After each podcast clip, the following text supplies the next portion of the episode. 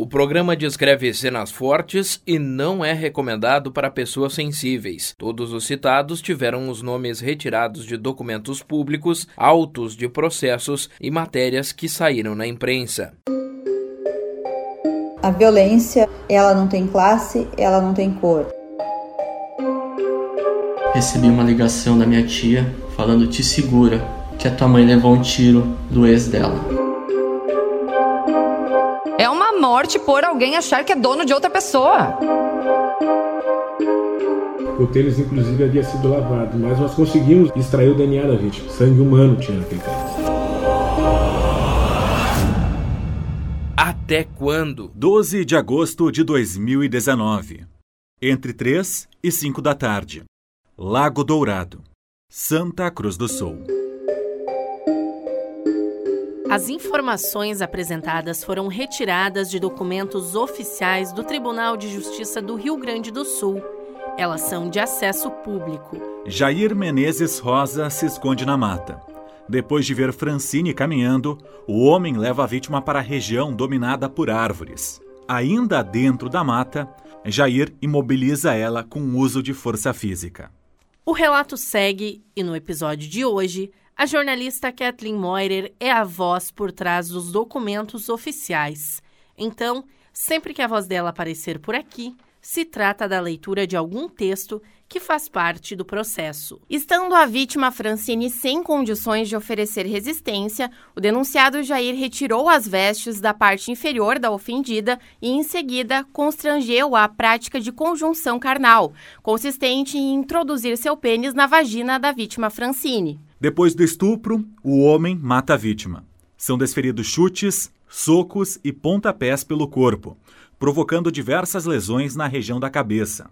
A vítima é estrangulada e morre em função da asfixia e da hemorragia interna, decorrentes das agressões físicas. O crime foi praticado mediante recurso que dificultou a defesa da ofendida Francine, uma vez que o denunciado estava escondido na mata às margens da pista de caminhada do Lago Dourado, vindo a atacar a vítima de inopino, imobilizando-a e a subjugando com sua força física superior. O celular de Francine, um óculos de grau e uma blusa de cor preta são levados pelo criminoso. Assim que o corpo é encontrado, a Polícia Civil passa a investigar o caso. O comissário Orlando Brito de Campos Júnior é um dos agentes que participa do trabalho de investigação. Conversando com familiares, conversando com as pessoas próximas, não encontramos nenhum indicativo de que pudesse ter qualquer participação no evento, que não havia nenhum motivo para isso. E aí começamos então a fazer todas as diligências de campo. No processo, Jair nega a prática dos crimes. Ele afirma que foi pescar ao lado do Lago Dourado por volta da uma da tarde, logo depois do churrasco do Dia dos Pais.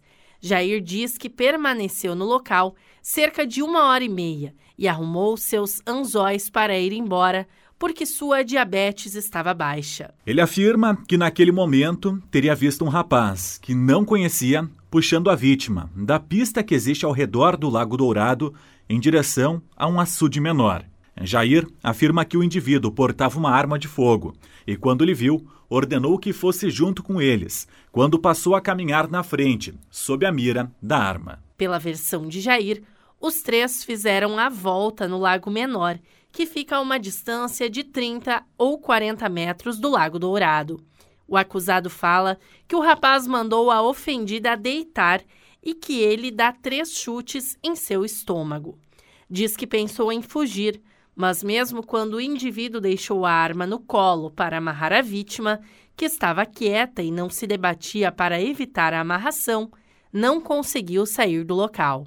No trabalho de campo, os policiais encontraram elementos que auxiliaram na investigação. Um colega nosso visualizou, me lembro até que inclusive a guarda municipal nos fazia companhia naquele momento. Havia um animal que estava preso numa espécie de, de alçapão, enfim. Uhum. O animal até estava machucado. Até foi um colega que ventilou a hipótese de que a pessoa daqui a pouco que botou aquela armadilha ali, aquele alçapão, enfim, poderia ter alguma informação de né, que pudesse auxiliar nas investigações. A partir disso, os agentes buscam localizar essas pessoas. Não foi fácil porque caçadores estavam com medo de serem responsabilizados pelo crime ambiental da caça ilegal. Mas a intenção da polícia, naquele momento, era resolver o homicídio registrado. E eles referiram que no horário mais ou menos que nós tínhamos como o horário de morte da vítima, havia um outro elemento naquele local que era conhecido deles. Esse elemento passou rapidamente por eles e eles chamaram pelo nome esse indivíduo e o indivíduo fez que não fez que não ouviu. E ele chamou de novo, né? chamou duas ou três vezes e a pessoa simplesmente passou rapidamente. Não... No primeiro depoimento, Jair nega todos os fatos e acusações. Nesses casos, é comum a acariação. Também conhecida como acariamento, acariação é uma técnica jurídica que consiste em apurar a verdade no depoimento ou declaração das testemunhas e das partes, confrontando frente a frente e levantando os pontos divergentes até que se chegue às alegações e afirmações verdadeiras. Isso foi feito no caso Francine. E um dos rapazes, me lembro muito bem, disse assim: Mas tu tá me chamando de mentiroso, eu tô na frente aqui da, da polícia. Não tem nenhum motivo para mentir. Eu te vi lá, te chamei, te conheço, e tu não me respondeu. E outro rapaz, é a mesma coisa. Não, Aliás, tu costuma frequentar o local como nós. E eu percebi naquele momento que o indivíduo, esse, uh, ele se apresentava nervoso e a gente via que ele não, não falava a verdade. Depois disso, Jair é levado, então, ao Departamento Médico Legal para a coleta de material biológico para comparação com o que foi encontrado no corpo de Francine. Foi possível coletar na vítima, em loco, né, no local do crime, até pelos pelos pubianos, a gente acreditava que eram masculinos. Eu e mais um outro colega identificamos esse material, a perícia que esteve no local recolheu, inclusive havia um bulbo do pelo. E aí, felizmente, né, com base no, no, no, material colhido dele e no material que foi colhido na vítima, deu coincidência de perfil genético em 100%. Ao ser questionado a respeito de seu material genético, que foi encontrado em quatro locais do corpo da vítima, acrescentou que o indivíduo lhe obrigou a baixar a roupa e ordenou que mantivesse relação sexual com ela. Aduziu que ficou em pé e se masturbou meio de lado, para que a vítima não visse e não ficasse constrangida, mas não sabe como o sêmen foi localizado perto da vagina, nos seios e em outras partes do corpo. Referiu que, enquanto estava presente no local, não viu o homem manter relações sexuais com a ofendida, mas a chamava de sem vergonha e outros nomes feios. Jair disse que não viu como ocorreu a morte da vítima e falou que correu para casa, mas não contou para ninguém e também não chamou a polícia, pois, abre aspas, só queria ir para casa, não queria saber de mais nada. E deu um branco. Fecha aspas. O caso segue em tramitação. A expectativa é de que o júri popular seja realizado nos próximos meses. No processo, a esposa do acusado se manifestou. No dia do fato, queriam ir para Vale do Sol, na casa de sua filha, mas resolveram ficar em casa. Referiu que sua filha, ela e o acusado ficaram em casa e fizeram churrasco.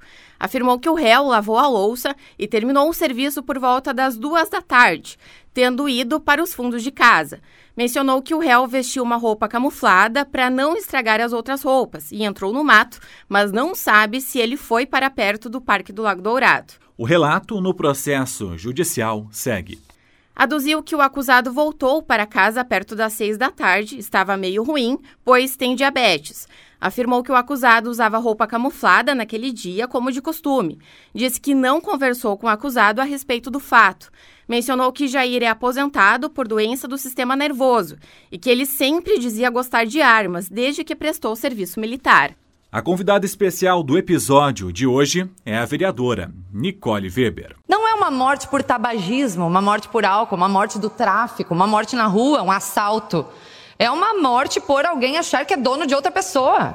Enquanto nós normalizarmos isso e não falarmos nem aqui sobre isso, isso não vai parar. Precisa ter diálogo sobre, principalmente o que acontece na nossa cidade. Nicole destaca a necessidade e as formas de participação das mulheres. A violência contra a mulher é democrática. Ela não é só com a guriazinha de 18 anos. Ela não é só com a mulher negra. Ela não é só com a mulher trans. Ela não é só com a mulher do bairro pobre, do, do condomínio de luxo. Ela é de todas. É uma questão, por isso que a gente fala de gênero. Uma mulher de 63 anos, um homem de 69 anos, matando uma mulher. Foi perseguida e baleada duas vezes, como todos aqui devem ter visto o vídeo. Francine foi morta no Lago Dourado e mostra que violência contra a mulher não escolhe lugar. Até quando? As vítimas dos casos que chamaram a atenção da comunidade regional ao longo das últimas duas décadas vão ser as personagens principais, porque aconteceram, como as autoridades policiais chegaram até os responsáveis. A produção é do Grupo Arauto de Comunicação.